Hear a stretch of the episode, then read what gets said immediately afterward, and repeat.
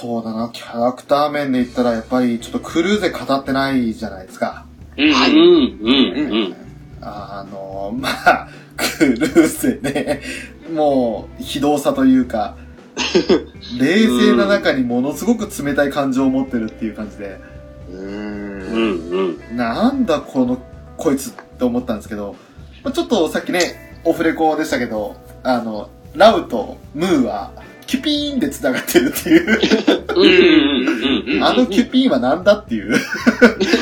話がありましたけど、まああの、出生の秘密を知るためにメンデルのあの奥深くの研究所に行った時に、はい、はい。あの、まあ、キラー自身の出生の秘密もわかるし、うん。あと、ラウがどういう存在なのかっていうことをムーに突きつけて、ムーは学生とするわけですけど、なんか、あそこに、その、ムーだけを本当は誘い込むつもりだったんですよね、ラウって。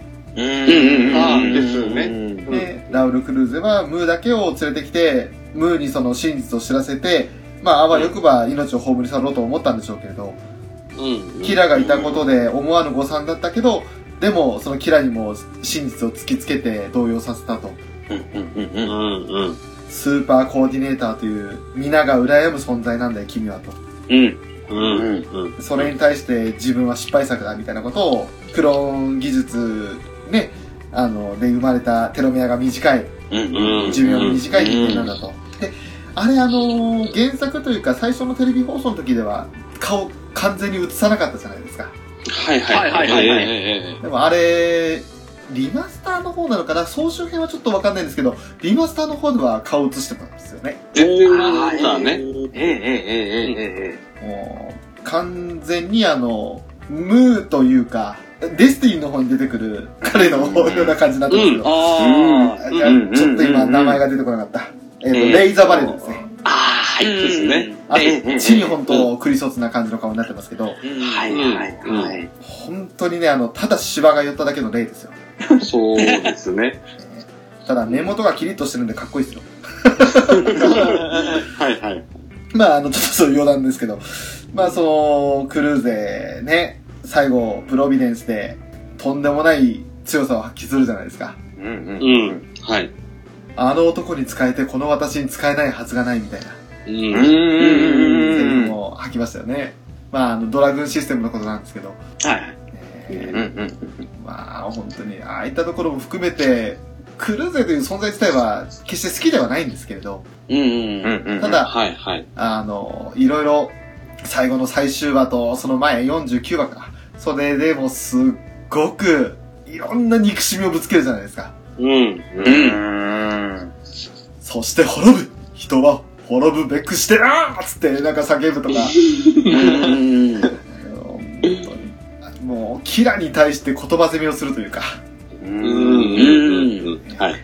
あれ、確かお父さん、キラのお父さんに作られたっていう設定になってますよね。そうですね、あのー頼みに来たのが、まあ、ムーのお父さんが金を出すから作れみたいなことを言って、ええ、ええ、うん。ええ。うん。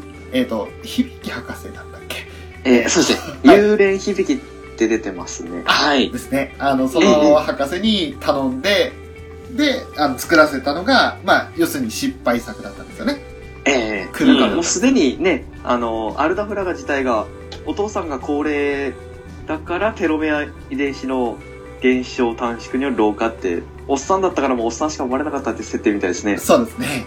えうん。ー、うん。おー。だからもう、ほ本当にね、まあその後、じゃあそんな失敗作を作ってこの野郎みたいなこと言われたから響博士も躍起になってキラを作るんですけど、あー、なるほど。ほど。それで自分の奥さんを悲しますよね。ああーうんうんうんうんうんうん。命は作るものじゃない、生まれいずるものだっていうふうに奥さんは言うんですけど、うん。でももう、ああなった科学者には聞聞聞く耳持たれないというか、うん。それが結局そのクルーゼが言う、ね、あの、人の夢であり、人の望みであり、でも人の業であると。っていう言葉につながってくるん。ですよね。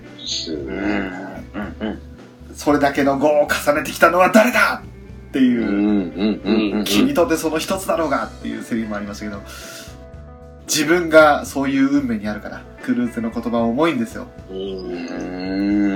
まあ、とりあえずそん。なクルーゼの重さは、さておき、プロビデンスなん。ですけど、あれはずるいですね、あの機体は。うん。あのーそうですね。もう、ただでさえ、ビームライフル自体がまず、フリーダムとかジャスティスに比べて大型じゃないですか。はい。ううんん。うんうん。ユーディキウムビームライフルっていう、なんか特別なビームライフルですけど、ルプス持ってる、フリーダムとか持ってるルプスとは違う大型のビームライフルで、破壊力もすごいし、貫通力もすごいし、それでいてあの、うんニュートロンジャマーキャンセラーで弾数無限なんですよね。あー。あ、えげつねえなって思いましたけど、う んミーティアのパーツをことごとく破壊していくじゃないですか、ドラグーンとビームライフルで。あ。うんですね。うん。うん。それでいてあの近づいたら、それこそ、ウラキングさんの好きなゲイツのあの盾と同じタイプの盾なんで、うんうんうん。ツインクローが出てくるんですよ。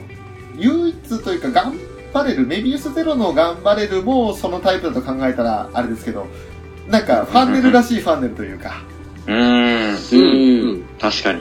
本当に。でも、あんなビームも、一本のドラグーン、ファンネルからビームあんな拡散するのかとかって思いましたし、ですね。うん。囲い込み上等じゃないですか。うんうん本当にあの、個人的には好きな、あの、エクストリームバーサスっていうゲームやった時によく使ってたんですけど、この機体。ああ、なるほど。かがですかね？月中ロボさん、なんか、はいクルーゼとか、プロビデンスに対して何か印象とかって？そうですね。まあ、やっぱりドラグーンシステムがやっぱり一番印象的ですけど、うーん。まあ、意外に忘れがちだったのが、プロビデンスも、まあ、ニュートロンジャマーキャンセラー持ってるんだよなっていう。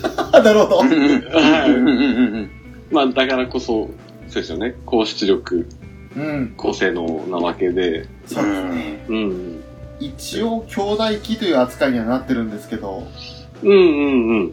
ただなんかフリーダム、ジャスティスとはさらに格が違うというか、うん。うん。本当に一気当選な機体って感じですよね。これ本当にでもラスボスって感じの機体ですよね。そうですね。うん。うんうんもう、開発コンセプトからして、戦闘空域短期で完全制圧することを可能としているっていうぐらいうん。書いてあるんですけども、一体で全部出すみたいな。ね そうですね。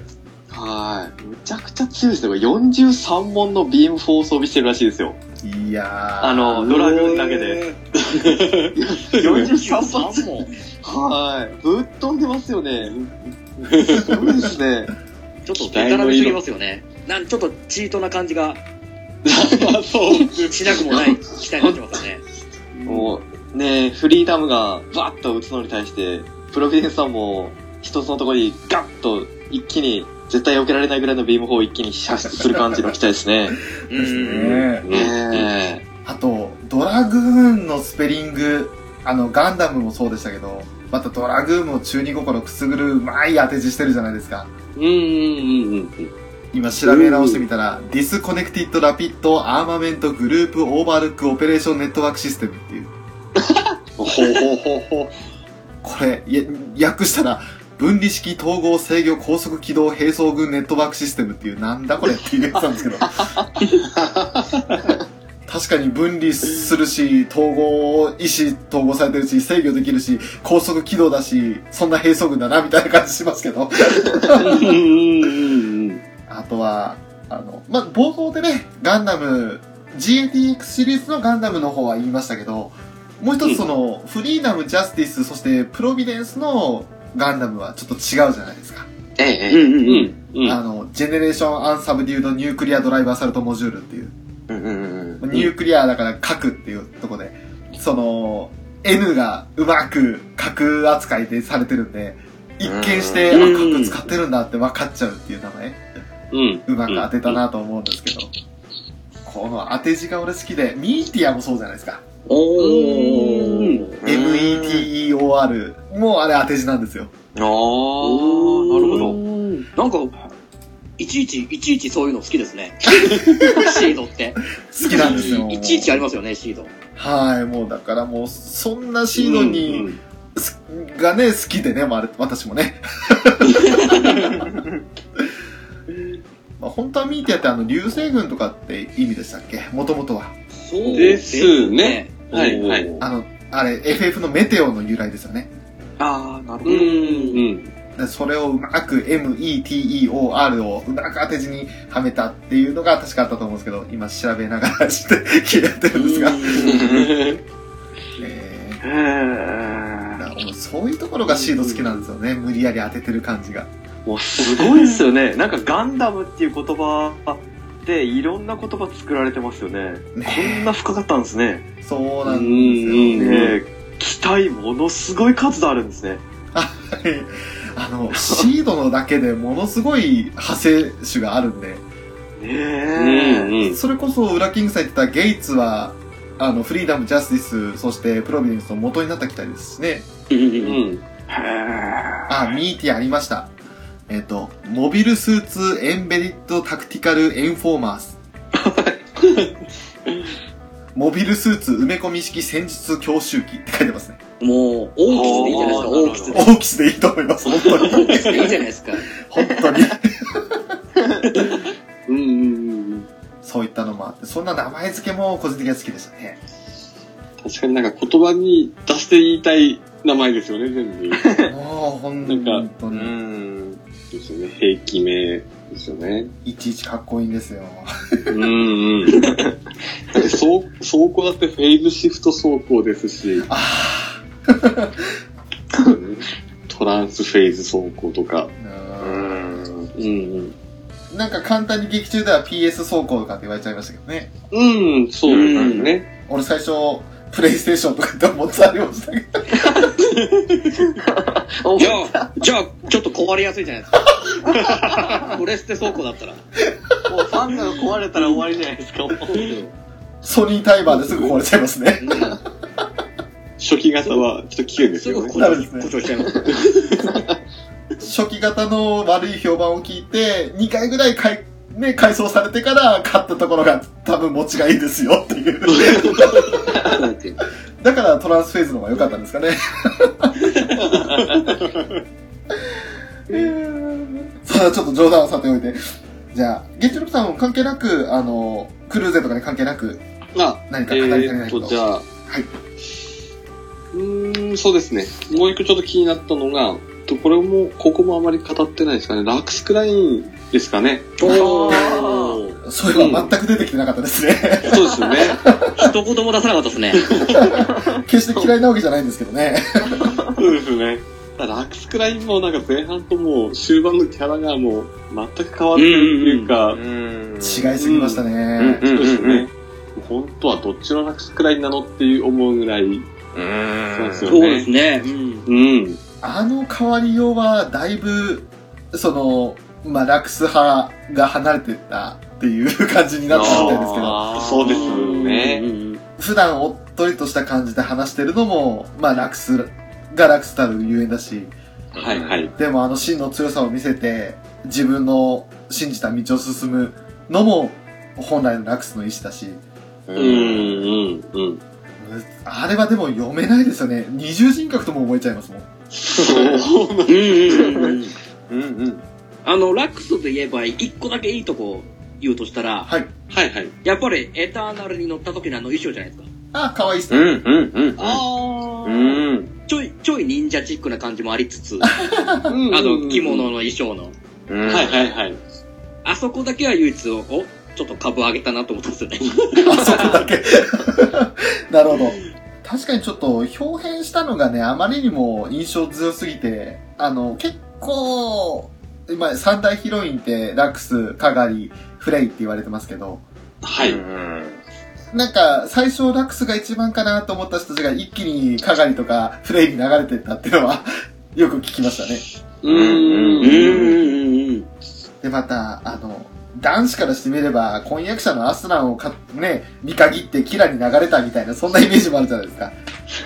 ああ、そうですね。まあ、うんもちろん背景にはいろいろあるんでね、あの、うんうんそんな流れたなんていう表現は正しくないんですけれど、うん。むしろアスラン以上にキラと分かり合えたっていうところですから、うん。うんうんうんうん。ですね。お互いにちょっと似たような形で大切な人を失ったっていうところがありましたし、うん。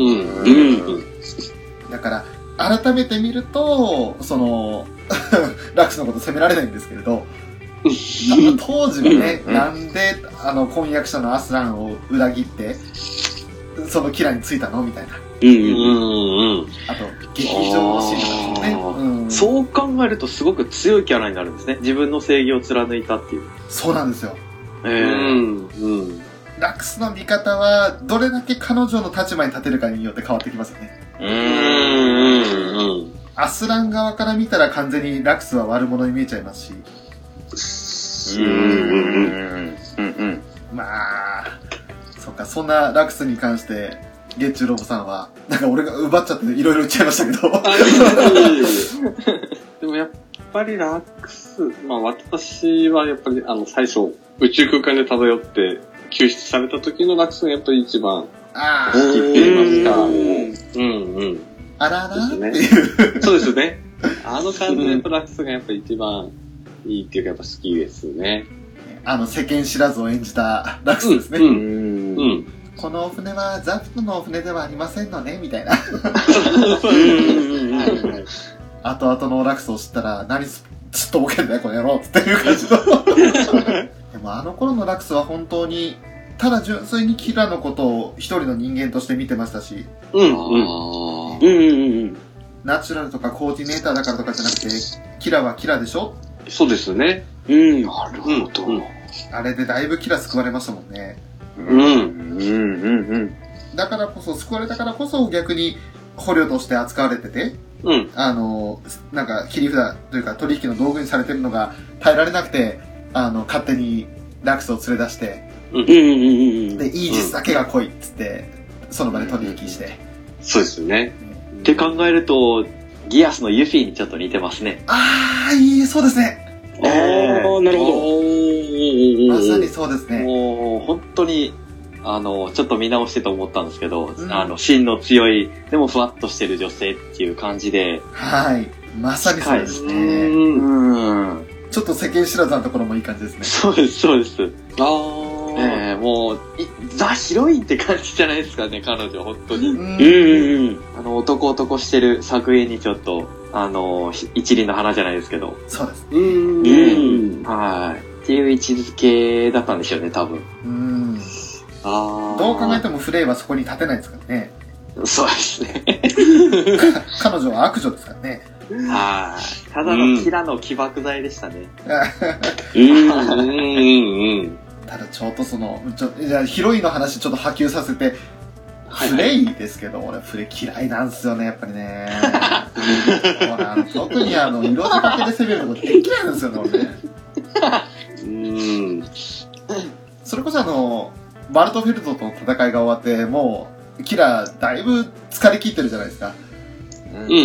で、あ、の、海渡ってる時の、まあ、船の看板で、うんうんうんうん。あの、かがりと話をしてる時に、なんかかがりがいるってこと分かったら、制服っていうか、脱いで、なんかもう、あからさまにこう、誘ってるような格好をして、あら、キラこんなところにいたの？みたいな感じで、もう死ねよとかと思って、うんうんうんうんうん。うっせえよ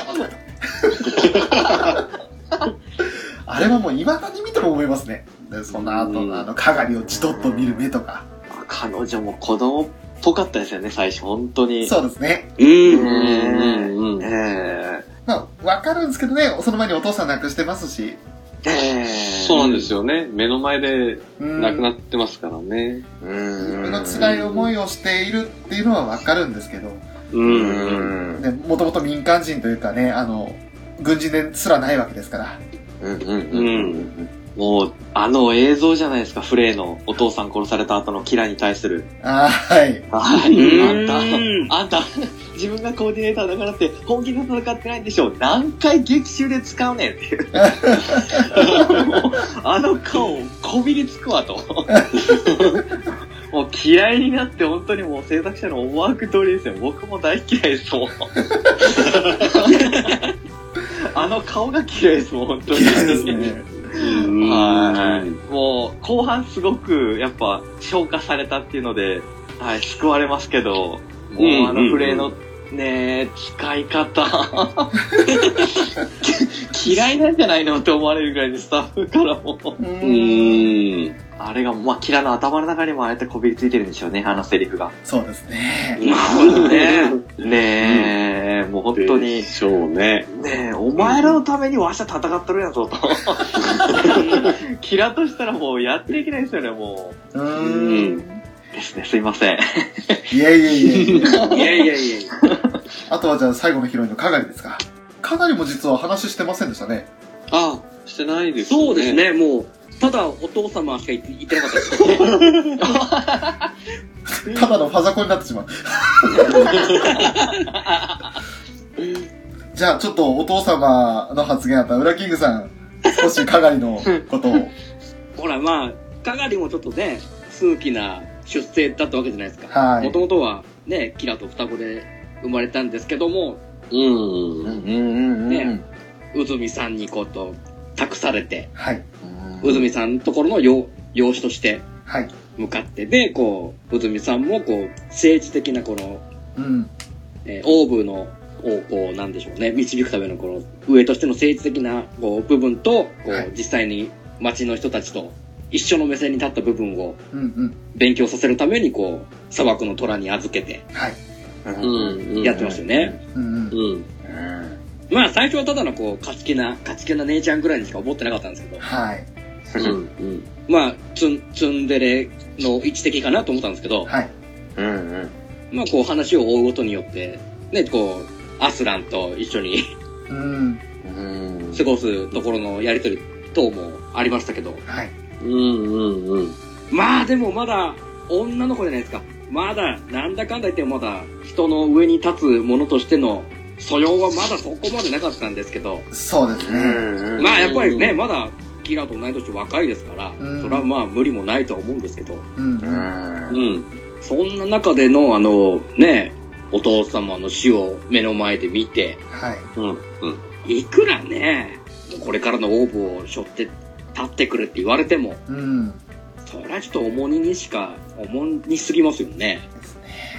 うん。うん改めて考えると三大ヒロインみんなして目の前で父親亡くしてるんですね。そうですね。あ、まあ、ああ、なるほど。でしたね。ラックスは目の前というか死んだよってことをね、あの、ダコスタ君に伝えられて、うん。うん。ありましたけどうんうんうんうん。でも本当にフレイは目の前で戦艦が壊され、うん。カガリは目の前でバスドライバーごと自爆され、うん。うんうんうんきついですよね。でもそういうところで、こう、肉親の死を糧に、こう、はい。人間的に成長させてったんでしょうね。そうですね。うん。うん。うん。うん。それがまたあの、後の作品にもつながるうん。と思うんですね。うん。うん。結局もちろん。シード短編でも面白いですけど、そういった登場人物に関しては、デスティニーの方も絡んできますからね。う。うんんうん。特にカガリとラクスは、そうですかね。うん。まあ、で、ラクスはだいぶもう達観してるイメージだったから、成長って意味ではあまりなかったか。うんまあ、ね、キキラがずっと横にいたから、うん二人してそうなっちゃうの、そうなっちゃうんだろうなと思いますけど。そうですね。うん。かがりはね、一国家元首としてはい。大きく成長したと思いますからね。うんうん。うん。国を治める長としての。そうですね。うん。お大きな、お大人になったなと思いますね、かがりに関関しては。う。うんうん。ですね。隣には、あの、ガエリオかと思うようなお坊ちゃんいましたけどね。うん 本当にこいつ、どっかで見たことあるなってガエリオ見た時に思ったら、あ、こいつだと思って。シードデスティニーのあいつだと思って。うんうん。うん。まあでもそれちょっと置いといて、デスティニーの話なの置いといて。そう、三大ヒロインも語り、クルーゼの話もし、やっぱこれでちょっとだいぶ取れ、話せましたかね。そうそうでですすね。ねメインどころはほぼほぼ抑えたかなって。ええええええうん。うん。あと何か気になるキャラクターいますか？誰か。ブーステッドマンどうですか？お、もう、うん。うん。どうぞ、ピスケさん。えーっと、あの、黒とが全然語られなかったんで。ああ、そうだ。ああ、そうですね。はい。オルガとうん。シャリはだいぶ話したけど。うんはい。うん。黒とただの、ね、黒田ただの運転手扱いでしたからね。はい。そうです、そうです。ただのうんちゃんになってたんで、やっと、うんちゃんじゃないよと。ちゃんと戦ってたよと。うん。メッサツとかマッサツとか言ってたよ、つって。そうそう です。でレイ、レイダーもかっこよかったですからね。ねかっこいいっすよね。うんうんうんええ黒ええ、黒のね、まとめて、うんうんうん。変形もしますし、そうです、そうです。おこいつちょっと変形機能持ってるから、ちょっと、おいいものもらったなってちょっと感じたんですけど、うんうんうん実際蓋開けたらそうでもなかったっていうね。うん。あの、変形した後のミョルニルみたいな投げるのがちょっとかっこいいなと思いましたね。かっこいいですね。はいそうです。ね。え個性的な武装も良かったですね。そうです、そうです。うん。あれが個性の一つになりましたもんね。うん。レイダーの。そうですね。うん。まあ、完全にやっぱりでも、ね、あの、セリフに食われてますけどね。そうなんですよね。そうですよね。ねえ。何でしょう、激滅とかメッサーとか。めちゃめちゃ叫んでましたもんね。もうよくモノマネしてましたね、あれも。大好きでしたね。あと、口からビームですよね。ああ、あそうですよね口からビームはいはいはい。うん。ビーム兵器が、その、口からビーム以外、あれ、多分、ないんじゃないですか。なんかあの、普通にバヒバヒ撃ってたのは、あれ、実弾というか、レールガンみたいなもんですもんね。ああ、なるほど。あれ、ビーム兵器に当たるのかな？なんか、実弾なイメージだったんですけど、個人的には。あと、盾を剣にした、あの、機関砲じゃないけど、うん。あれも実弾ですようんね。だいぶなんかこう、口からビーム以外は、かなりその、え、なんで今更このフェーズシフトとかトランスフェーズが出てる中でこんなやつ作ったんみたいな感じの武装でしたけど、うん。あれは特に結構いたぶっていたぶって最後、カラミティとかフォビドゥンにやらせるっていうパターンの機体なんですかね。ですかね。やっぱりあの、他の2体にお金かかけすぎたんじゃないですかね。当たり悪コビドンとカラメティがちょっとね、最新のシステムとか、武装をつけちゃった分、ちょっと、あ、レイダーに回すお金がちょっとなくなってきちゃったなと思って。じゃあ、いいっか、こんなこんぜ、と思って。そんな扱いなんですね。そこでもう、うんじゃああ、まあ、変形ぐらいはさせてあげようかっていう。そんな感じじゃないですか。でも変形したらうんちゃんになったっていう。うん。はあ、まあ、そうですね。あれ、あれみたいですよ。あの、レイダーはモビルスーツ戦闘を重視して考えられてるみたいですね。おー、やっぱり。おーなるほど。一気にモビルアーマの速さで近寄って、モビルスーツに変形して打撃を与えて、モビルアーマに変形してそこから離脱するっていう。あー、一旦ダメなんだ。え え一撃離脱戦法みたいですよ。だからもう、あ激滅 バイバイみたいな感じで、ー なんかやった、んですよね。ねえ、言ってるセリフの割にはなんかダサい戦い方ですよね。うん。と激滅とか言ってないくせに、や、やり逃げかよ、みたいな。うん。火力ないですもんね、よく考えたら。うそうですね。うんん。ええうんなんかまっすぐ攻撃して、あの、バーッと戦って逃げるパターンしかなかったですね。うーん。なんかよく、やられないけどねって言って逃げてるイメージが。はいあなるほど、なるほど。うんうんうんうんうん。やられないけどね。なんか言ってませんでした？言ってました。そのセリフありましたね。アスランと戦ってる時だか、なんか、そうですね。うーん。はい。セリフありましたね。ありました、ありました。で、アスランがちょっとこう、イラッとするっていう。顔面の平行ベラさせるのはゾーンっていうらしいですね。ああ、そうですね。うんうんうん G 字レでありましたね。そう、ありましたね。うんえええええええそうだ。そう。そのえ。、アフラマズダとか。アフラマズダ。あうんあ。それがさっきのあ、の、レールガンみたいなやつですか？はいはいはい。です。これ、アプラズマフラマズダはアフラマ本編でで 出てないですよね。うんうんうんうん。そう、レイナーとかの武器って、ホビドゥンもそうですけど、な、あの、ブーステッドマンのやつらが名前言わないんですよ。ああ、そうです。うん。ローエグリーンテーみたいなこと言わないから、覚えられないんですよね。うんうん。改めて見たら、そう、あの、カラミティ、その、ピスケさん大好きなカラミティだって、はい。あの、長距離ビーム砲のシュラークなんて、なんだそれはいはいって感じです。はいはい。あ、ただ、シールドについてる二連装は、ケーファーツヴァイっていうのはなんか知ってますね。ええええええあと、バズーカ砲だってトーデスブロック。なんだそれっていう。そうですね、なんかいろいろついてますけど、全く名前は言わないですもんね。言わないですよね。うんねスキュラがやっぱ一番有名になるんですかね。ああ、これはいいですよもありましたもんね。ええええビームブーメランもついてるらしいですよ、カラミティは。えー、マジっすそうかあ、ソードカあ、ラソードカラミティはついてますね。うん。ええソードカラミティは、えっ、と、あれは本編では出てないんですもんね。あーうんあ、だからですね、見てないんですね。そう。アストレイの方で、あの、切り裂きエドっていうエドワード・ハレルソンっていう登場人物が乗ってる機体がソードカラミティなんですよ。ああ、なるほうんど。結構、ソードカラミティは、なんかカラミティガンダムと全く違って接近専用の機体ですし、へえ。で、あ、いや、そういったところ語り始めるとダメだな、俺。止まっ まガイドに入っちゃうんでダメですね。こんだけ機体いっぱいあるのはやっぱ派生がいっぱいあるからってことなんですね。ありますね。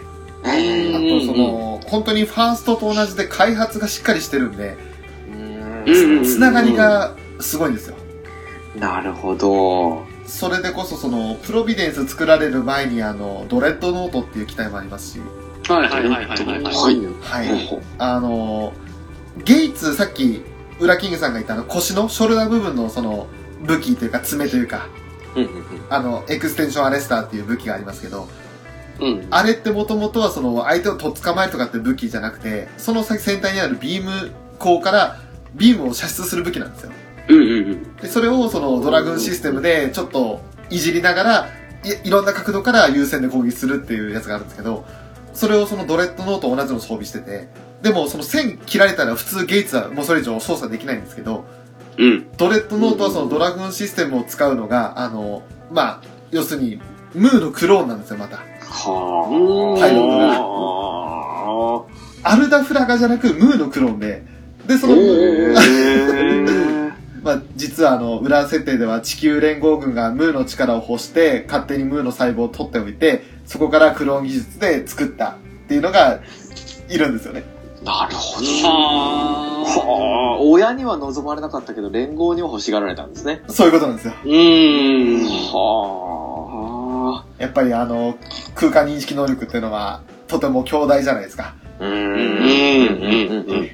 当時ガンダムとか、モビルスーツが主流じゃなかった連合軍にとっては、メビウスゼロが最強の機体だったん。で、ああ。メビウスゼロがもし10機いて、相手を取り囲ん。だら一体どん。な戦果を上げられるん。だろうという状態だったん。で、なるほど。その時に生まれ、生み出された子供がいるん。ですよね。うん。それがドレッドノートのパイロットになってるん。ですけど、なるほど。うんはいはいはいはい。はへい。まあそういった設定もちょっとあるんで、外伝の話をしだしたらまたアストレイがちょっと絡みすぎちゃうんで、え。うん。うんまあでも、うん。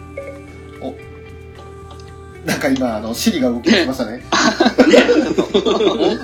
iPad を？ヘイシリえー こうね、ちょっとしたハプニングをちょいちょい入れてくれるのもありがたいから。拾いますね、やっぱ、音を。拾いましたね。がっつりきましたね。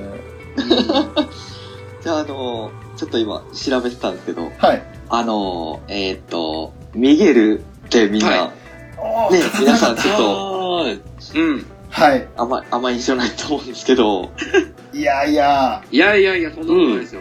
ね、好きな人はやっぱ好きですよね、ミゲル。うん。うん黄昏のマダン。ね早速ね、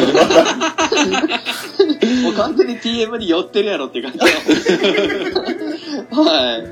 ミゲルはそれこそ、あの、本編ではね、3話で死んじゃいましたけど、ええ外伝では超活躍してますからね。ねすごい強いですよね、彼。すごい強いですよ。期待、期待が悪かったから死んだっていう設定ですよね。そうなんですよ。ね。えおー。ちょうどその前の戦いで自分が乗ってるミゲル専用陣っていうのがあるんですけど。それのバランサーの調子が悪くなってしまって、でうん、致し方なく、その、えヘリオポリスのガンダムダッシュ作戦？ええ。で、仕方ないから普通の陣で出ようって言ったら、たまたま居合わせたキラーに上回われて、うん。はい、残念な結果になっちゃったんですけど、ああ、じゃあもう、ん。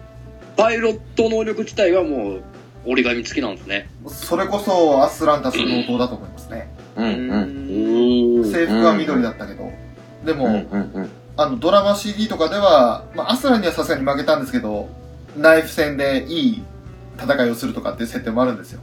うん。おー。で、あとはミゲル専用陣を乗っていると、うんうん。まああの、連合が生み出した最強のコーディネーター、傭兵の村雲ガイっていうのがいるんですが、うんうん。そいつと同等に戦える実力を持ってますね。うん。おおーめちゃめちゃ強いですね。めちゃめちゃ強いんですよ。うん。うんうんうんうん。だから、黄昏のマダンかっこ笑いも笑いじゃねえなんていうところがあるんですけど。なんかオレンジ色らしいですね。あの、うんなんか TM がはい声優するキャラクターはみんなオレンジの機体乗ってますね。そうですね。そうですねベステンの、ハイネうんベステンフルスも、うんうんうんうん。はい、いオレンジですね。でもこのオレンジのジン、私好きなんですよね。や、かっこいいですよかっね。こいいこれかっこいいですよね。武器はさほどね、あの、変わり映えしないんですけど、うんううんん。はい、実体験とマシンガンとしかないんで。でもなんかあの、ミゲル専用にチューニングアップされてて、ものすごい機動力を持ってるっていう設定ですね。うんうんうんうんうん。うんうんうん。結局その機体整備の差なんですよね。一般兵士のためのうん整備しかされてないのうんと、自分専用にチューンアップされてるので使い勝手が違うと。うんうんうんうんうん。んこれ唯一足にミサイルポットもついてるんですかね？あー、ついてたかなもしかして。調べますか？あ、でもついてるのとついてないのがありますね。ああ、そうですね。オプションかもしれないですね。ああ、そうか。あ、なるですかね。今。モビルスーツのエンサイクロペディアってやつも持ってるんで、それ今開いたんですけど、基本的にはついてないですね。あじゃあもう、アタッチメント的な感じの。そうですね。はい。まあ、ほとんど普通の陣とじゃあ、装備は変わらないんですね、じゃあ。そうですね。うんうんうん。うんうんうん。このドクロがちょっとダッサいぐらいですかね。PM、PM が好きなドクロ。もう、あの、あの人のグッズもそうですけど、ドクロ多いんですよね。何それこのドクロ。はいはいはい。いやー、いつまでも若さを忘れないための、ですかね。まあ、そう、うまいく、こう、外すところがまた、あそうですらしくていいんですよね。そうですね。あーかわいいですね。うんうんうんうんうん。はあ、めちゃめちゃかっこいいですね、これ。ミゲル専用ジンは本当に。かっこいいですよか。っこいいですね。ミゲル自体もすごいいいキャラうん。らしいですね。いいキャラですね。うええん。なんか、あの、後輩に、タメ口しか使っちゃダメみたいな、敬語を使うことを禁止してるらしいですね、後輩に。そうですね。うんうん。ー。ドラマ CD の1ページで、あの、えまあ、初、その着任した、あの、アスランとニコニコルが、アイマン先輩って言うんですけど、ミゲルでいいよ、つって。おー。おあの、西川さんのぶっきらぼうな感じの言い方で、ー。へえ。なるほど。ナチュラルだけには見下した言動をするんですね。あー、うんうんうん。え実際絡むのは多分その本編の1話2話あたりだけだと思うんですけど、ああ、なるほど。その辺で確かに、あの、ナチュラルごときかみたいなこと言ってますよね。あうーん。イザーク・ディアカほど過激じゃないですけど、比較的、あ。その、過激派に近い方の人間ですね。うん。うんうんうん背景が背景で仕方ないですよね。あの、うんコーディネーターは。そうですね。うん。ええうん。20、20、何でしたっけ ?4 万人ぐらい殺されてるんですよね。いっぺんに。そうです。あの、血のバレンタイン。うんうん。ねえ、血のバレンタインで。そりゃそうだよって感じですね。うん。はい、すいません、ミゲル。いやいやいやあとは、機体の話ばっかり書いてあるので。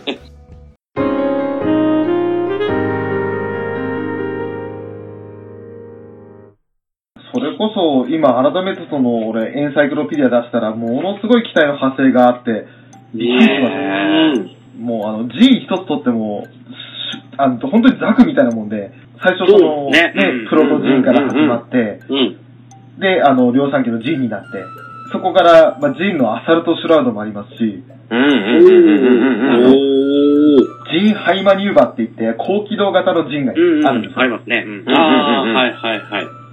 で、その他にもその各パイロットごとの専用の陣もありますし、うん。あと、あれ、あの、本編でも出てたんですけど、ラクスを捜索しに来たザフトの兵隊の中で、あの、長距離強行偵察型福座の陣って、あの、キラが言うシーンがあるじゃないですか。で、キラがビームナイフで狙われるとやっつけるんですけど、あうーん。あの、EWAC を搭載したスナイパーライフルを持ってる陣ですね。おー。あー、GJ とかなんかいましたね。そう、めっちゃ弱いんですよ。だって、射程距離確か6、7の武器持ってるんですけど、1から5攻撃できないですからね。スナイパーですもんね。そうなんですよ。うん。なんだこの機体とかって言って、すっげえ使えねえなと思って。完全にコレクション用ですね、あれは。はい。うーん。あとは、ジンはジンでも、その、砂漠用のジンオーカーとか、ああ、はいはいはいはい。おまあ、デザートタイプのザクみたいなもんですよね。うん。水中紹介用のジンワスプって言って、もう、水中専用の、ありましたね。はい、うんジンもいますし。で、それは、その、結局、グーンとかからデータを使ったジンなんで、うんうんうん。えーだから、よりグーンよりも機動性を上げるっていう意味なのかもしれないですけど、あくまで支援用として存在してるだけで、あとみんな大好き、寒冷地用のジンもありますよね。うん。おー。寒冷地用のジンもあるんですよね。寒冷地、アラスカの話で出てきたアラスカですね、はい。あアラスカよりもっと北の地域でってところで設定が。でも、これデザインがないんで、多分設定だけですね。あ。ああ実際に北の地域で戦ったことはないと思います。あ。なるほー。うど。んうんうん。なん、すごいですね、数。数うんすごいこれ数とモビルスーツですよ、もう。それこそあの、フリーダムって X10A フリーダムで、ジャスティスは 09A ジャスティスになってますけど、それまでに試作されたのが要するに08まであるわけですよ。ああ、なるほど。プロビデンスは13なんですよ。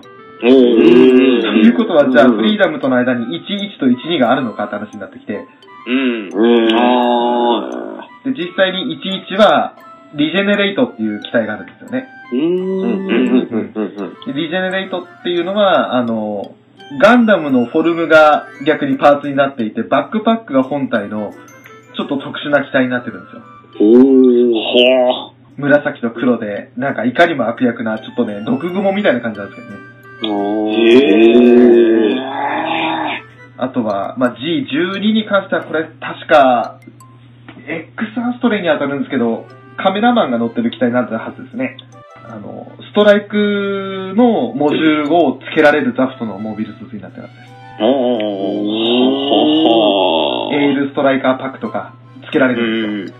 正確には、デスティニーアストレイに登場する機体、テスタメントが12番目のザフトガンダムで、カメラマン、ジェスリブルが乗っているのは、その予備パーツで作られた機体、アストレイアウトフレームです。すごいいっぱいあります、本当に。えええ もうなんか、びっくりするぐらい数ありますもんね。多い数ですね、本当えに。えええあとは。ゲームやってる人だったらわかるかもしれないですけど、ハイペリオンとかって機体もありましたね。ああ、はいはいはいはい。なんか聞いたことあるぞ。あの、ユーラシアの傘を装備してるモビルスーツですね。うん。はアルミューレ・リュミエールっていう言いづらいやつ。いや、あれもいいっすよあ。うね。ーん。ラストの方の機体になりますいや、ユーラシア連邦の機体なんですよ。あうんだから、要するに地球連合に統合される前に、あの、ストライクを見た、あの、ガルシア司令っていたじゃないですか。あ。はいはいあはい。うん。でストライクの情報ちょうだいよって言ったけど、ムーとかに出し抜かれて、情報取れなくって、で、仕方ないって、なんとかしようっつって、で、その後まあいろいろ外伝的なところでも絡んでくるんですけど、その後に、ユーラシア独自で、その機体を作り上げるんですよ。へでもちろん傘も特殊なんですけど、それ以上にその武装がビームサブマシンガンですよ。うん。うん。しかもマガジン式のサブマシンガンです。おー。乗ってる人がちょっとおかしいんですけどね。いやでも、星くんですよ、星くん。星くん？声は確か同じ星くんですよね、キラと一緒に。へえ。カラーのってそうなんですか？あ、あった。あうん。そのカナードってキャラクターですか？カナードパルスって名前だったと思うんですけど、はいはいはいはい。あ、カナードパルス。カナードパルス。CD 星星野さんですか？はい。あ、はい、そうですね。ああ、またこちょっとらなんかこう、テンションの高い星くんを着てる。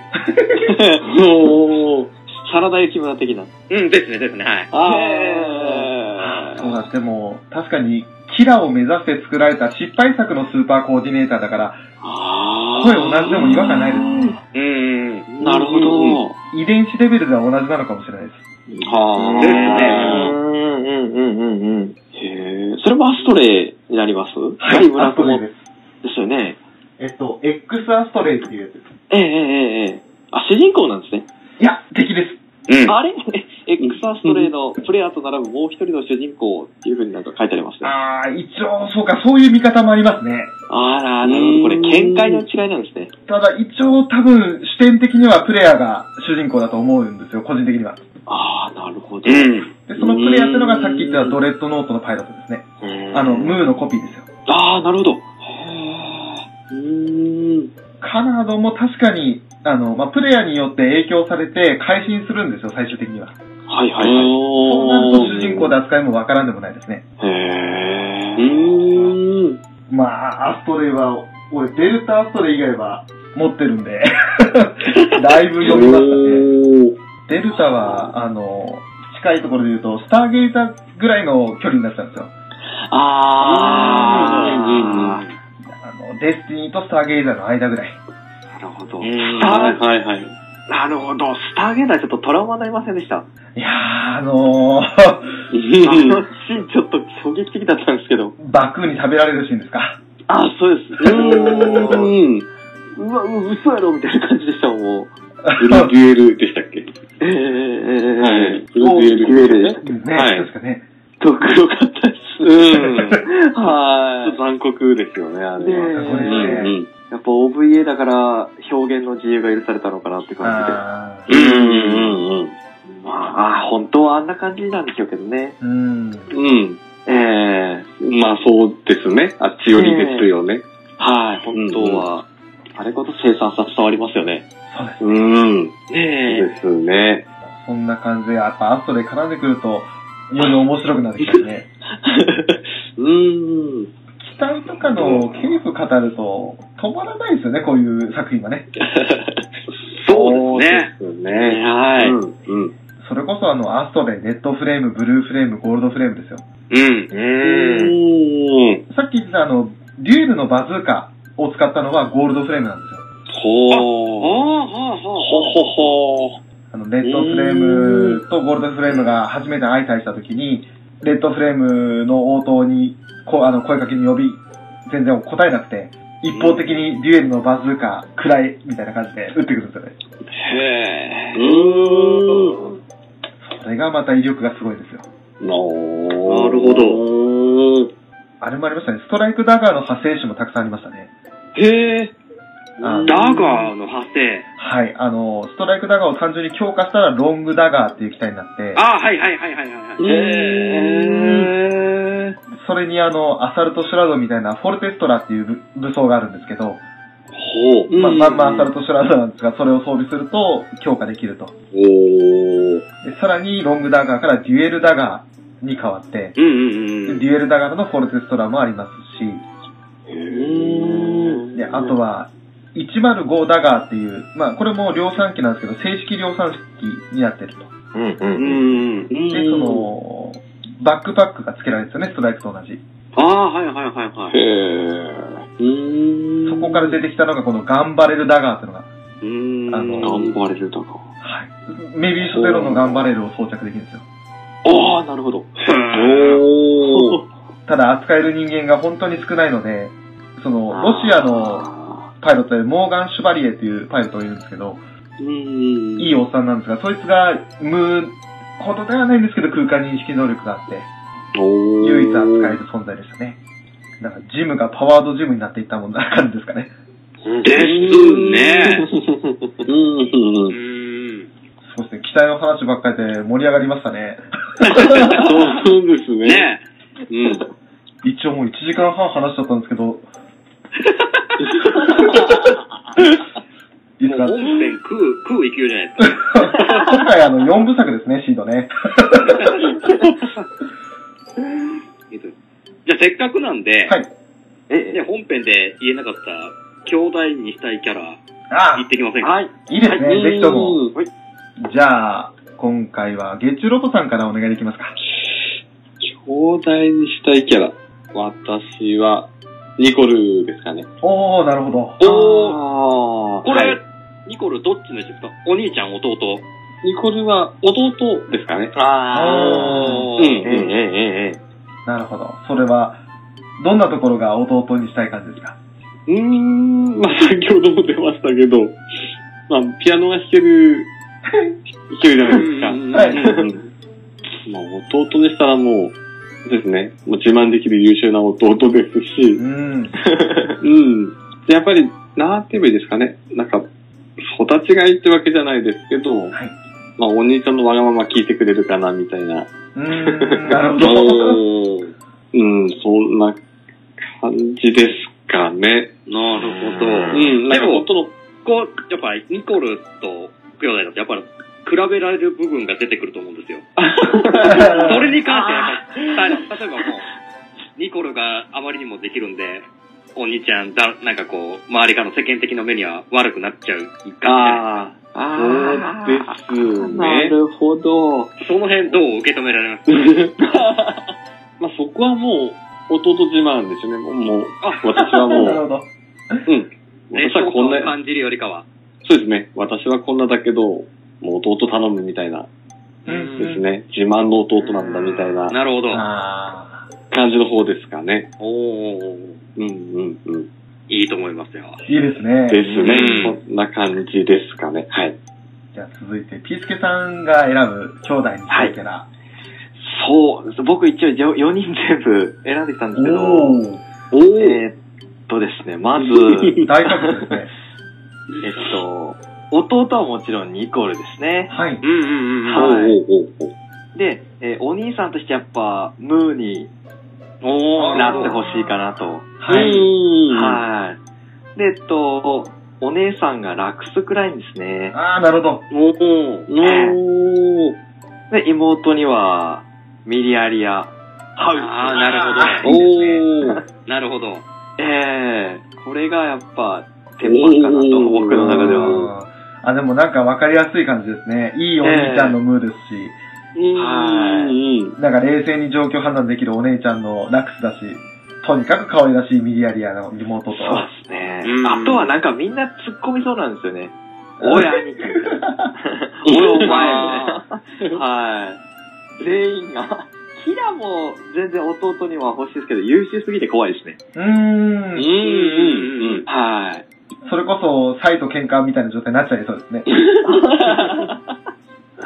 そうですね、本当に最弟のくせに、みたいな。なるほどなですね。アスラちょっと、なんか、一緒にいると、テンション下がりそうでちょっと嫌と思って。はあれは一緒にいると疲れますね。ちょっと責任感強いから、みたいな。うんうん。それでいてうじうじ悩みすぎだ、みたいな。そうそうですそうです。なんで、まあ、この4人が鉄板ですよね。なるほど。なるほど。おー。じゃあ、ブラキングさんが選ぶはい。兄弟にしたいキャラ。僕はね、あえてね、三兄弟設定にしたんですよ。お、なるほど。おー。えーっと、まず、お兄ちゃんに、はい。キサコ。はい えーっと、もう、かなり兄弟設定はもう年の離れた感じ？はい。なるますかね。うん。で、真ん中に僕が入りまして、はいうんうん。で、下の、下は一応妹にしました。はい。妹にジュリジュリー。ー。どうですか、この、アストレ三人娘の中で。はいジュリを選びましたか。はい。なるほど。まずちょっとキサカから聞きますかね。だからまあ、北かの設定は多分、両親がこう、最初結婚した時に、普通にできた子供。なんか、え、ちょっと、ま、なんか、ちょっと嫌にリアルなんですけど。はやっぱり、ちょっと年の離れてるって部分があるんで、い。で、北かが最初占めまして、はい次にちょっと、まあ、どっちかな、どっちか離婚して、まあ、多分、お母さんかなお母さんが、新しい旦那さんとはい。再婚した時にできた子が、僕。うん。おー。はいで、ちょ、で、ちょっと間を空いてできた子がジュリって感じですかね。はい。そんなそんな設定をうん なんか嫌にリアルで嫌だな。だからなんかこう、ちょっと、木坂お兄ちゃんとはちょっとその、やっぱり、父違いっていうのもありまして、はい。最初のうちはちょっとギクシャクしたりはするんですけど、うんうん。やっぱそこは大人な木坂お兄ちゃんが、はい。僕たちを受け入れるっていう形あうーん。ですかね。あ、なるほど。で、ジュリとはもう、それはまあ、ね、両親は一緒なんで、はい。普通に仲が良いっうんうん。ていう感じの、そんな設定をああ作ってみました。あ、なるほど。なんか、なんて言ったらいいかなこと、やっぱり年の離れたお兄ちゃんなんで、うんうん。やっぱこう、なんだかんだ面倒を見てくれそうな。ああ、はいはいはい。うんうんうんうん。で、それこそ、木坂お兄ちゃんとは、やっぱりこう、自分がある程度いい年になっても、その時にはもういい、またお木坂お兄ちゃんもいい大人なんで、うん。こう、なんか大人の相談もしやすいのかなっていう、ああ、なるほどう。ーん。いい答えをくれそうだなっていう、そんなところがいい、いいかなと思って。多分ジュリも、ジュリも、どっちかな僕よりかは、木坂お兄ちゃん子かなああ、になる、うんなりそうかなっていう。うん。うーん。やっぱりその、ちょっと、年が近い分、僕とはこう、割とこう、いろいろ、バカし合えたりするんですけど、はい。なんかちょ、ちょっと込み入った話になると、やっぱり、僕よりかは北川お兄ちゃんの方に行くのかなっていう。そん、そんな感じの設定を。何なんですかね嫌にリアルなんですよね、設定が。生々しいでしょ生々しいですよね。ちょっとなんかあの、ううんみたいな感じで聞いてたんですけど、もっとなんかこう、フランクにいけなかったのかなっていうか、すごくなんか、もやもやする昼ドラに展開しそうな感じがして。感じの。なるほど。うん。それこそ、ウラキングさんだったら、金髪の、あの、アサギを選ぶかと、かなと思ったんですけど。朝木でもちょっと、あの、パーマネントが、ある、癖強いですよ癖が強いね。じゃないですか。うん癖っ気よりかはストレートの方が、ポニーテール、できないですもんね。そうなんですよ。なんか、そうすると、なんか、とっちらかっちゃうじゃないですか。朝日は。それはちょっと違う。そ、そばーちゅ気味はちょっと違うんかなっていう。なるほうど。ーん。なんで、あえてジュリを出してみました。メガネっ子で。そうです、そうです。なんかうん妹っぽいかなっていう。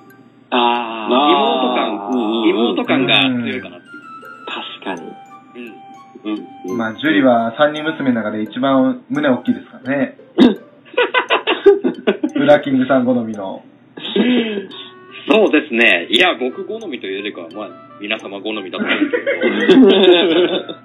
まあ、あの、外伝の方では、ジュリは、あの、アサギとかマイナに比べて活躍しますんで、おー。はいいいですね。豊満な胸も強調して、色仕掛けを仕掛けるんですけど、全く効果ないという。あのね、はい、残念すぎることですね。そんな僕の兄弟設定でした。なるほど。じゃあ、まあ、兄弟にしたいキャラ、ちょっと一人しか選ばなかったですけど、あえてちょっともう一人足しますね。おあの、まずお兄ちゃんにしたいのが、マーチン・ダ・コスタ。おー、おー。ダ・コスタ君ですね。ダコスタ君ですか。ただ、ただ、いい、美味しいコーヒー入れてくれるだけとかじゃないですよね。ああ、もう、そう、というか、あの、苦労人感が、すごく、家帰ってきて、ソファに深く腰掛けて、あー、あの虎ーとかって言ってそうな感じが。もう普段は隊長って言ってるんですけど、家帰ってきたらなんかすっげえもううなだれてそうな感じが想像できて面白いんですよね。なるほど、その、苦労、苦労している、その、うんタ、コスタ君の素の部分を見たいみたい。あのほー、バルトフェルトにも振り回されてるし、ラクスにも振り回されてるし、ど。うん。とにかく振り回される人生で家帰ってきたらもう、はぁーっってため息ついてるのみたいですね。おーなるほど。でも、八つ当たりとかされそうじゃないですか？やっ当たりする気力もないと思います、きっと。なるほど。相当疲れ切ってると思います。でもうなんか、ソファに深く腰掛けて、テレビかけてるんだけど、全然頭に入ってこないみたいな。そんなこう、ちょっと社畜なダゴスタ君が見たいです。で、弟、まあ、最初お兄ちゃんかなとも思ったんですけど、あえて弟にするのは、トールですね。あおードール。あの、まあ、根っから明るいというか、仲間思いな感じもするし、すごいなんかお兄ちゃん的な優しさの仲間思いでも考えられるけど、弟的なその仲間意識の高さっていうのも考えられて、どっちでもいいなとは思ったんですよ、正直。おーなるほどうんだからどっちにしても、なんかこう場を和ませるような意味合いで、兄にしても弟にしても、近くにいてくれると気持ちいいなって気がしますね。なるほど。うんうんうん。その二人ですかね。あと、妹、お姉ちゃんってのがあんまりピンとこなくって、まあ、強いて言うなら妹はミニアリアかなって思いますけれど、うーん。お姉ちゃんはピンとこないですね。マリュウかなってむしろ思いますね。おー、ただマリュウがお姉ちゃんだとなんとなく俺サザエさんしか出てこなくて、そこまで話が、もうサザエさんがマリュウさんみたいな感じになっちゃうんで、俺カツオ感じてない。そんなイメージしかわからなかったんですよね。うん。だからちょっとお姉ちゃんとか妹はちょっと除外しときます。完全にミニアリアがワカミちゃんになっちゃうんでやめときます。いや、面白かったですね、この。面白かったですね。で。皆さん、こう、違う、違う切り口で選んでたんで。うん。うん。そうですね。やっぱり人それぞれ考え方が違うってところが、これ面白いですよね。うん。うん。えーいや、面白かった。いや、もうね、せっかく、せっかく考えてくださったんで、やっぱり、ぜひ言う機会をと思ったんで、そうですね。うん。まあ、このまま、あれですね。あれですね埋。もれたのはもったいなかったんで。そうですね。う。うんん。うん。うん。うん。母ちゃんにするんだったらエザリアジュールですね。おおなるほど。そうか。なるほど。エザリアか、そうか。まあ、あの、あの、なんでしょう、モンスターペアレントガン。全部もみ消すぞみたいな。これ個人的にはニコルかキラのお母さんかな。ああの、おっとり系ですね。うんうんうんうん。確かね、キラのお母さんは、あの、演じてるのお姉ちゃんなんですよ。永遠の17歳なんですよ、確か。あー結構、結構さんでしたっけはい、確かそうだったんですよね。へ違ったかー。なちょっとなんか俺今記憶曖昧だな。キラ、うんうんうんうん。多かったような気も。そうか、お母さんか。難しいな。うん。まあ、エザリアジュールは半分ネタなんで。もう、だって息子と同じ髪型じゃないですか。本当ですよね。息子どんだけお母さん好きやねんっていう。うん。どうすかね、翔さん。いやー、ちょっと今ね、若干あの、頭が回りきってなくな、回らなくなってきてるんで、今調べるのが遅くなってますね。まず、キラ、キラヤマトの親の名前は何だ？みたいな話になってきてるんで。翔さん、翔さんの薬切れてきたから。あ、カリナヤマト、カリナヤマト。ヤクルト読まないとですよ。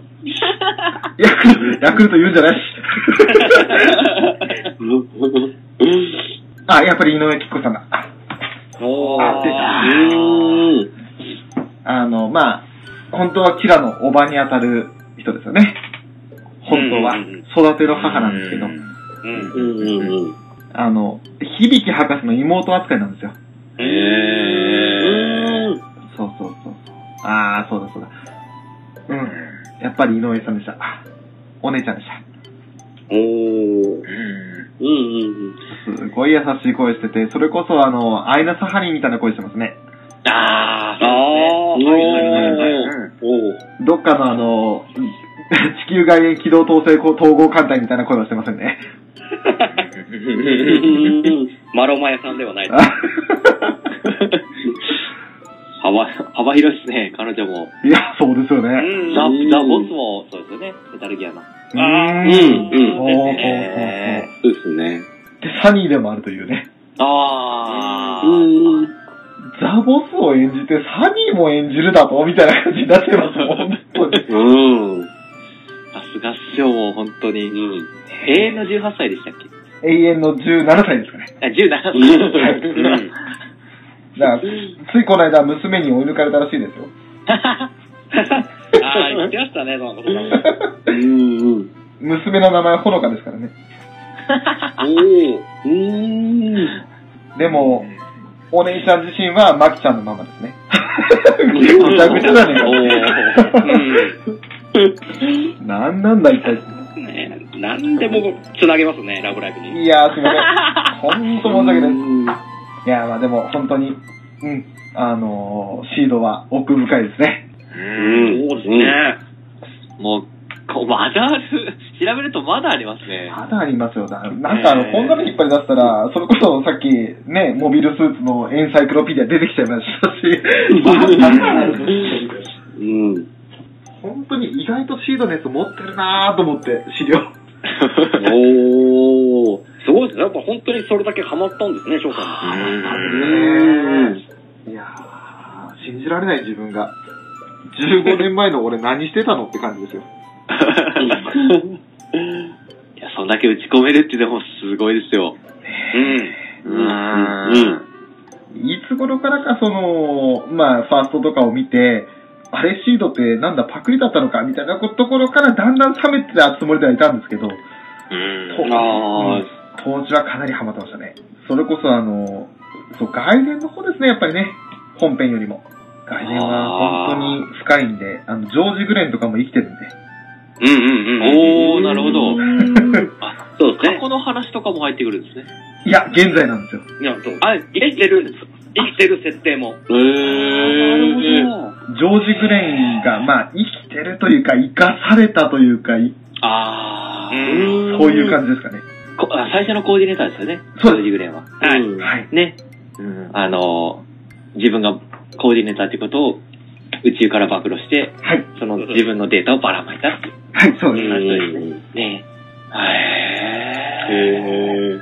うーん。なんか気になる展開ですね、なんか。ー。うねえ。んうん。あとあの、神優の声のロンドギナサハクとかね。おー。めちゃくちゃ悪いもん、悪いもんですよ。ですね。あの、気持ちのいいぐらい病んだ神優を 演じたらこうなるんじゃないかっていうぐらい。おー。もう、悪役らしい役役やってますし。うんうんうん。なるほど。最近、飛田さん、悪役多いですよね。多いですね。ねです主人公ねだったらいいね。うーん。ただあの、神優自体もじゃあ悪者じゃないのかって言ったら、あうーん。まあちょっと、気性は荒めでしたからね。ねえ。ぶん殴って修正してやるんですもんね。修正って。悪意しだねそんな大人修正してやるこの若さか。ねうん。ジェレドもいきなりぶん殴られましたからね。神優は男の名前で何が悪いんだよって。いきなりぶん殴られてますもんね。名台詞取り出しまくりますよね。あの性格が悪くて結構損してる部分ありますね。ありますね。うんうんうん。アムロから極端すぎる、その、はベクトルの方向違いっていうか、すげえ性格の用意してきたなと。それでなんか一気に主人公に感情移入できないって言われたのが、ね、あの、あ、ダメだと思ったのがダブルゼータの柔道ですからね。ああうんうんうん。そういう極端な方向に走らせるなっちゅうの。ねえ、やりすぎですよね、あれは。いや、本当ですね。うん。いい感じに距離取れないのか、中間はないのか、みたいな感じしますけど、ううんうんうん。柔道なんか黒歴史化されそうになってますからね。ヤザンの黒歴史ではありますね。いや、さまあそうですね。嫌だと。うんうん。ヤザンはやばいなダブルセーターのヤザンは見れたもんじゃないですからね。餌食にされましたよね、逆パートの。かわいそうですねよかったです。ね。ねえ。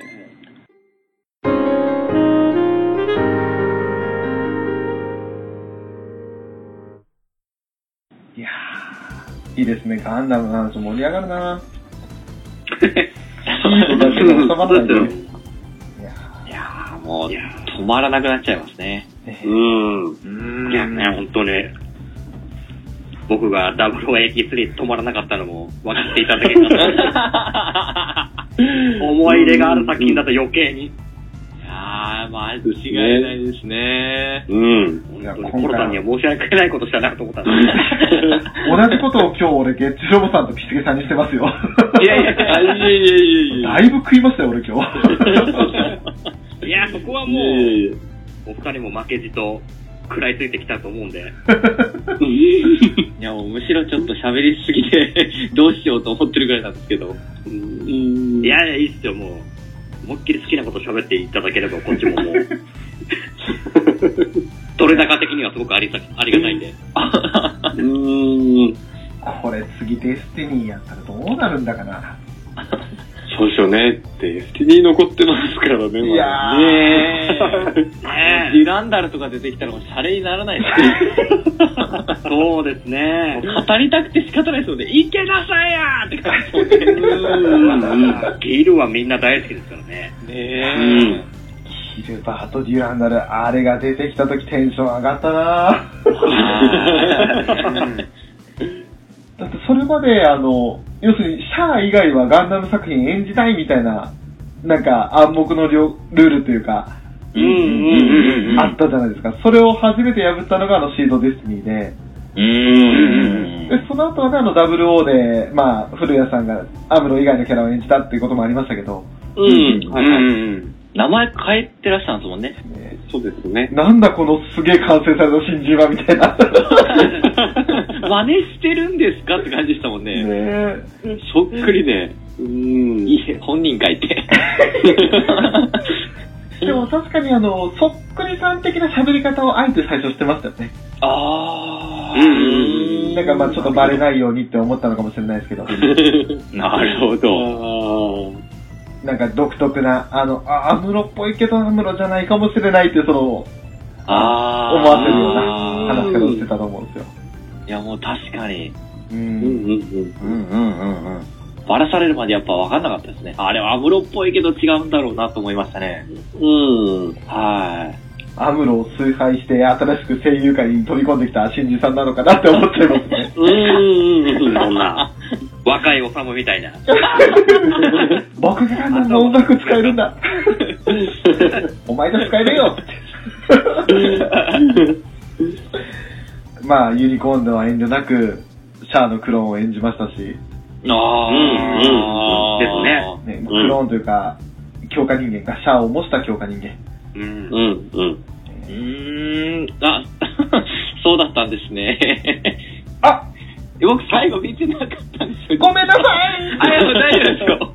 いや、そういう設定した後に見た方が絶対ガンダム分かりやすいんで。あの、実は本編中では語られないんですよ、そのお話。あ、あーじゃあ、どっちにしても分からない感じですね。はい、あの、OVA とか見ても、あれなんですよね。出ないんですよ、うんうんうんうん本当に言及はされない。だから、あれは多分原作の方になるんですかね。出てくるのは。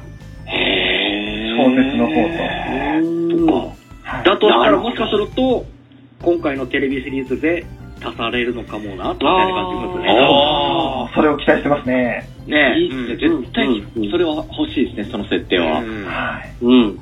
や、もう謎で終わったじゃないですか、結局。あの、最後の、ちょっと話だけ聞いたんであれですけど、はい。う。うんんうん。結局、シャアみたいな感じで終わったんで、あ、あなるほど。うん。へえ。いいですね、その昔の設定ちょっと使えますじゃないですけど、はいテンション上がりますね。ー。ねえ。なるほど、そういう、あーこれ絶対、あれですね、最後までオリジナルビデオアニメで語られない設定言うのはいいっすよ。面白くなりますよ。絶対。本編が。はい。うん。描ききれなかった部分として今回のテレビシリーズで作っちゃえみたいな。そうです、そうです、そううん。です。なんかそういう情報絶対欲しいっすよね、リスナーとしても。欲しいですね。ねえうん、うん。やっぱり映像化してこう、表現してほしいですよね。うんねああ、いいですね。え。ねえ。うん、うん、うん。そうか。まあ、そういった考えるとユニコーンもこれから、やっと今折り返しですからね。うんうんうんうん。おー。明日あたり、ロニーさんと対決するのかなおー。明日というかもう4時間後ですね。うん。裏切りさん大丈夫ですか？ああ、もう大丈夫ですよ、もう。で、もう、あ、もう、ある意味もう眠気一周して通り越してるんで。もう、オールカラオケみたいな感じになってます。幸い、今日は割と気持ち早めに帰れはするんで。あうーでもさすがにそろそろやめにしときますか。さすがにそうですね。うん。ツイッターのハッシュタグ、キング頑張れ。